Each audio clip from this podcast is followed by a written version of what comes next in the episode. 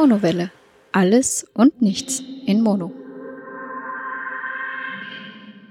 Hallo und herzlich willkommen bei einer weiteren Ausgabe der Monowelle. Es geht heute wieder um das Thema Filme. Hallo, liebe Stefanie. Hallo, liebe Zuhörer. Es geht um Kingsman The Golden Circle, die Fortsetzung eines Kinofilms aus dem Jahre 2013, soweit ich weiß. 2014 war er, sorry. Der hieß Secret Service, im Endeffekt ähm, ja, Fortsetzung eines Actionfilms.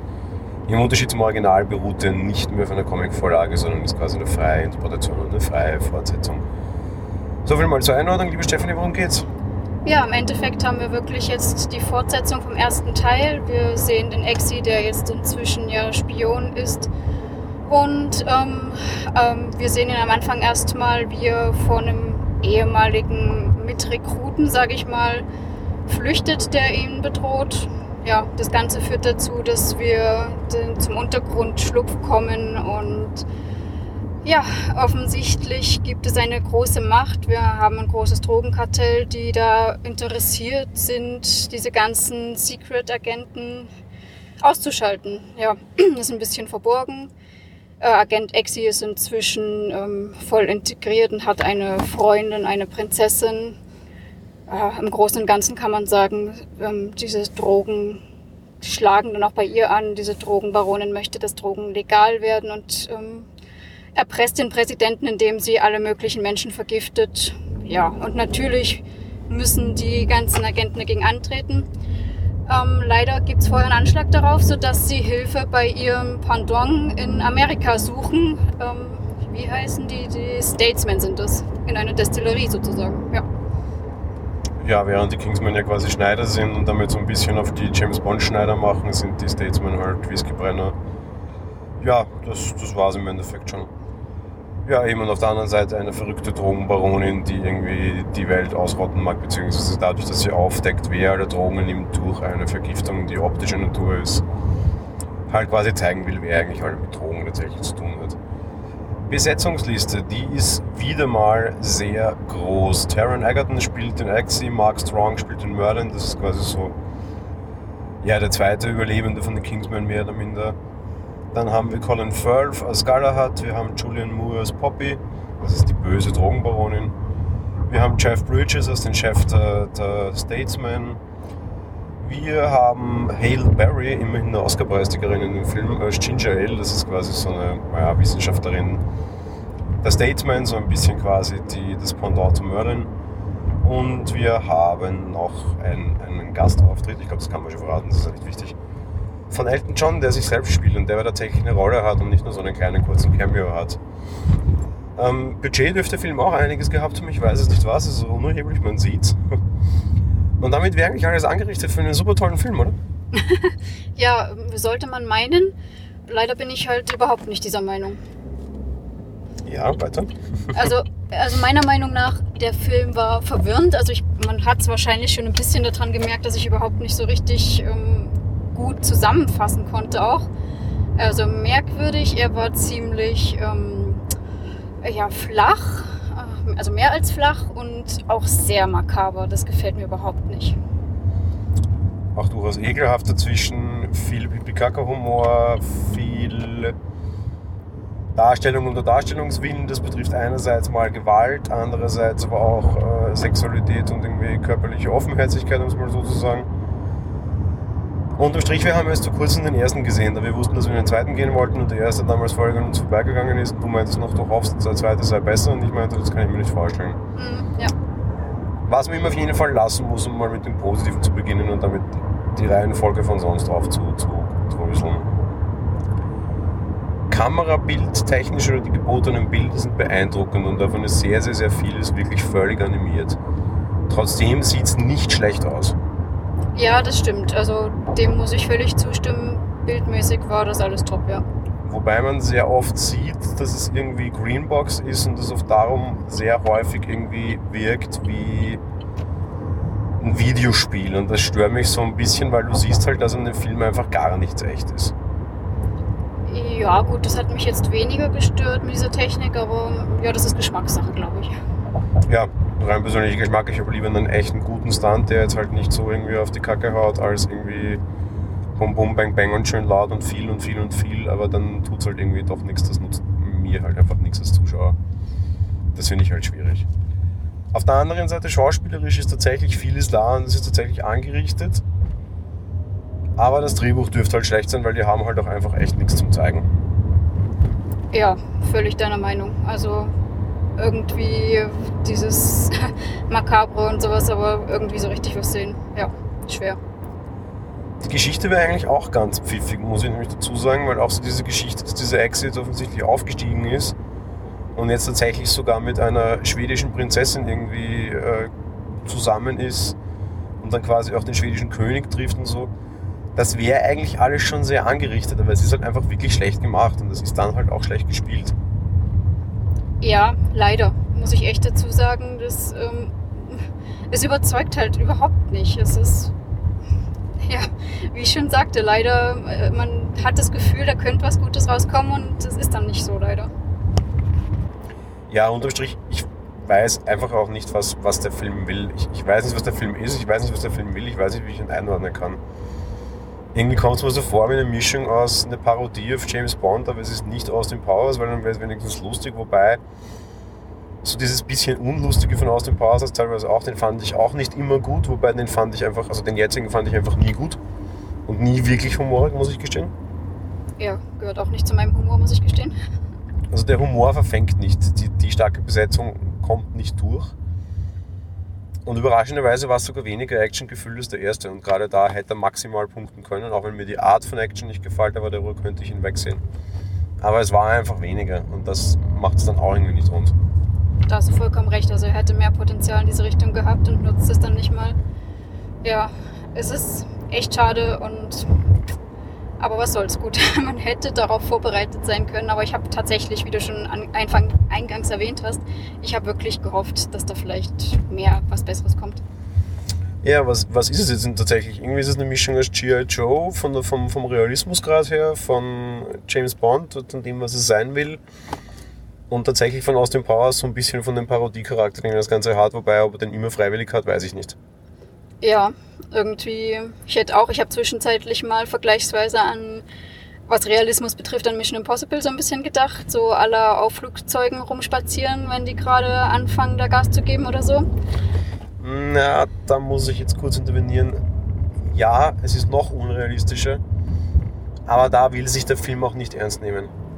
Das finde ich dann auch okay, weil es ist halt immer mit diesen, diesen Augenzwinkern von wegen, ja, wir hauen jetzt hier gerade auf die Tube, wir wissen es aber auch. Und bei Mission Impossible habe ich nicht das Gefühl, als würden sie es wissen. Diese Action, diese übertriebene Action, wenn er dann irgendwie auf einer abgerissenen Autotür reitet, die nimmt er zumindest mit dem Zwinkern, das finde ich dann noch ein bisschen okay, ja, zumindest. Ja, gut, stimmt, wenn man es aus der Perspektive sieht. Ja, also irgendwie, er nimmt sich nicht ernst und würde wahrscheinlich gerne ein toller Actionfilm sein. Ich weiß es nicht. Und wenn es mir tierisch leid tut, vor allem nach der letzten Woche, ist um Channing Tatum, den ich eigentlich relativ gerne habe, warum der jetzt einfach permanent immer reduziert wird auf den äh, blöden, derben äh, Ami-Cowboy. Noch dazu in beiden Filmen mit Country Roads als Titelmusik. Ähm, das hatten wir von der Woche Logan Lucky, das hatten wir jetzt wieder. Ist ein bisschen viel. Ich hoffe, er kommt aus der Cowboy-Nummer raus. Ja, das war lustig, dass du das sagst, weil ich habe auch gleich gedacht, ja, Country Roads, das ist, das ist nämlich gleich so zur Eingangsmusik. Habe ich auch gedacht, na, hätten wir gleich Lucky Logan mitschauen können. Ja. Wobei zugegeben, man könnte jetzt sagen, die Filme sind so ein bisschen vergleichbar, weil es auch so ein bisschen dümmlich ist und da und dort. Also Logan Lucky war absichtlich wesentlich dümmlicher, aber dadurch wesentlich geerdeter, weil es halt einfach keine intelligenten Menschen waren. Der Film ist nicht dümmlich oder die Leute unintelligent, der Film ist einfach dumm. Das ist ein Unterschied. Weil der ist dumm geschrieben. Das ist so, dass eine höhere Macht blöd war oder blöd sein wollte und nicht, dass die Schauspieler halt einfach, also halt die dargestellten Rollen nicht intelligent sind. Auf der anderen Seite, irgendwie hat das Ding so überhaupt kein Herz. Ja, das stimmt. Also, gerade wenn wir bei dem Vergleich bleiben, äh, Logan Lucky war jetzt vielleicht auch nicht unbedingt so ganz komplett mein Film, aber der war wirklich mit Charme und allem und das fehlt hier wirklich völlig. Ich sage immer das Gleiche, weil lustigerweise, ich glaube, ich habe es in dem Podcast noch nie gesagt und ich, ich schreibe es auch oft irgendwie in Reviews, glaube ich. Ein Film muss irgendwas in mir auslösen und er muss mich irgendwie in irgendeiner Form berühren und in welcher ist mir egal. Das kann ein Horrorfilm genauso gut schaffen, wie es ein Theaterfilm schaffen kann, wie es ein Star Wars schaffen kann, wie sonst irgendwas. Ich muss irgendeine Emotion spüren. Ich gehe ins Kino, um was zu spüren, oder sehe einen Film, um was zu spüren. was ist letztlich egal, solange er das, was er auslösen will, doch tatsächlich auslöst. Das Einzige, was ich in dem Film gespürt habe, war in zwei, drei Szenen, die sehr den Hahn herbeigezogen waren und dann sehr grauslich waren, einfach Abscheu und Unverständnis für den Plot, für die Inszenierung und vor allem für den Regisseur. Und das ist einfach das, was ich nicht sehen will, weil das ist keine Emotion, die dieser Film auslösen will, die entsteht einfach nur, weil er schlecht gemacht ist. Kann ich völlig unterschreiben. Es war wirklich auch das, was bei mir teilweise ausgelöst hat, wirklich Ekel und äh, ja, und ich wollte nicht hinschauen dann auch. Und das ist eigentlich schade. Ich meine, man geht ins Kino, um einen Film anzuschauen und dann willst du nicht hinschauen. Das ist irgendwie kontraproduktiv.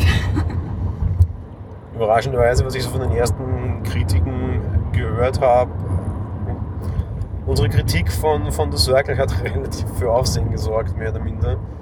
Wobei dann rückwirkend, weil vorher wussten wir sie nicht, so verglichen mit Rotten Tomatoes und IMDb und Co., waren wir da sehr am Trend und da haben sehr viele sehr schlecht geratet. Das heißt, da waren wir jetzt nicht so weit weg. Ich glaube, diesmal werden wir sehr weit weg sein.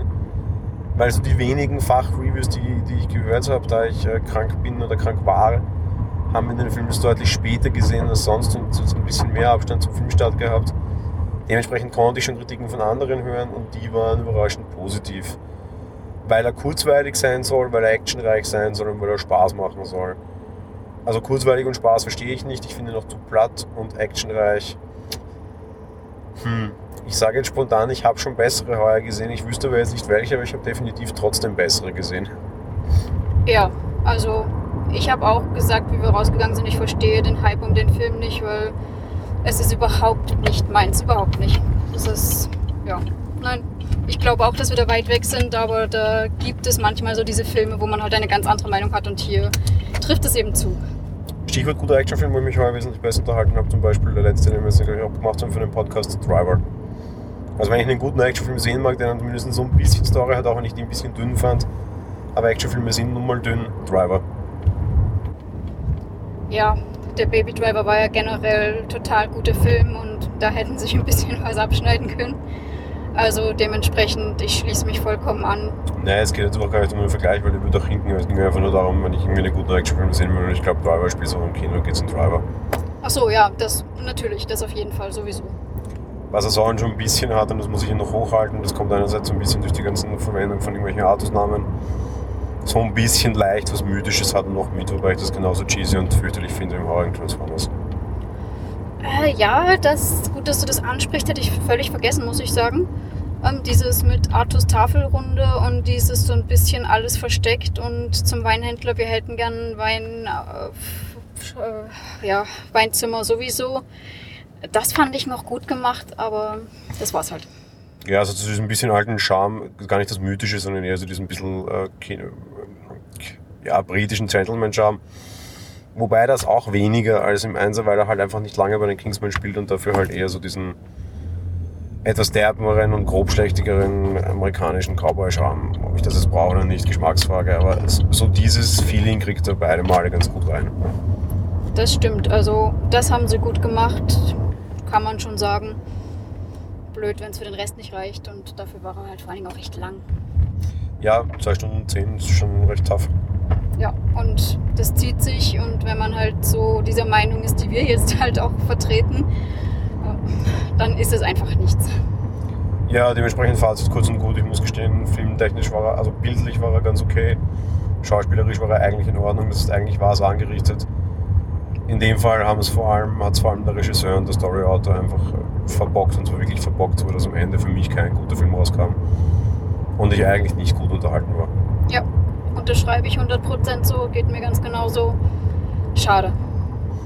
Kann man sich immer mal gut so irgendwie, ja, daheim kann man den schon gucken, wobei Kinder sollten vielleicht jetzt nicht unbedingt dabei sein. Nein, dafür war er wirklich zu flach und eben, das wollte ich gerade schon noch sagen, kann man zwar zu Hause anschauen, aber man muss sich gewahr sein, dass man sowas mag. So irgendwie den schlechten letzten Indiana Jones dann mit den Kindern noch gemeinsam vielleicht und dann danach, wenn die dann im Bett sind, irgendwie Kingsman hinterher geht, vielleicht ganz gut. ja, könnte man so sagen. In dem Sinne, wir wünschen euch viel Spaß im Kino, so oder so. In dem Fall hoffentlich nicht mit Kingsman, es sei denn, es macht euch Spaß. Hinterlasst uns einen Kommentar, wenn ihr ihn gesehen habt, vor allem würde mich interessieren. Beziehungsweise auch, wenn ihr den ersten gesehen habt. Vielleicht gibt es ja große da draußen und gibt es offensichtlich. Ja? Er war recht erfolgreich und der hat auch recht gute Kritiken bekommen. Stimmt. Wenn ihr irgendwie diesen, diesen Film verstanden habt und mir irgendwie mitteilen könnt, warum ich ihn nicht verstanden habe, bitte tut's. Ja, gilt für mich dann in dem Fall natürlich ganz genauso. Ich war echt verwundert und habe mir gedacht, Mensch, wieso hat der so einen Hype und wieso freuen sich die Leute alle so auf den zweiten Teil? Und auch nach dem zweiten Teil verstehe ich es noch nicht. Also bitte, bitte, wenn es jemand toll findet und dann doch bitte auch wieso. Ja, Dito, muss ich mir leider anschließen. Wie gesagt, in dem Sinne viel Spaß beim Filmschauen, wie auch immer. Und ja, wir hören uns bald wieder. Genau, bis demnächst. Tschüss. Ciao.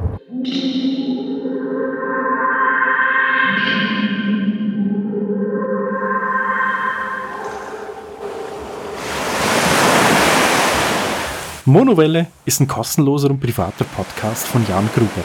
Mehr Informationen dazu findet ihr unter www.monowelle.at. Abonniert den Podcast mit iTunes oder dem Podcatcher eurer Wahl. Wir freuen uns über Kommentare auf der Webseite, Audiokommentare, Empfehlungen oder gar Bewertungen bei iTunes.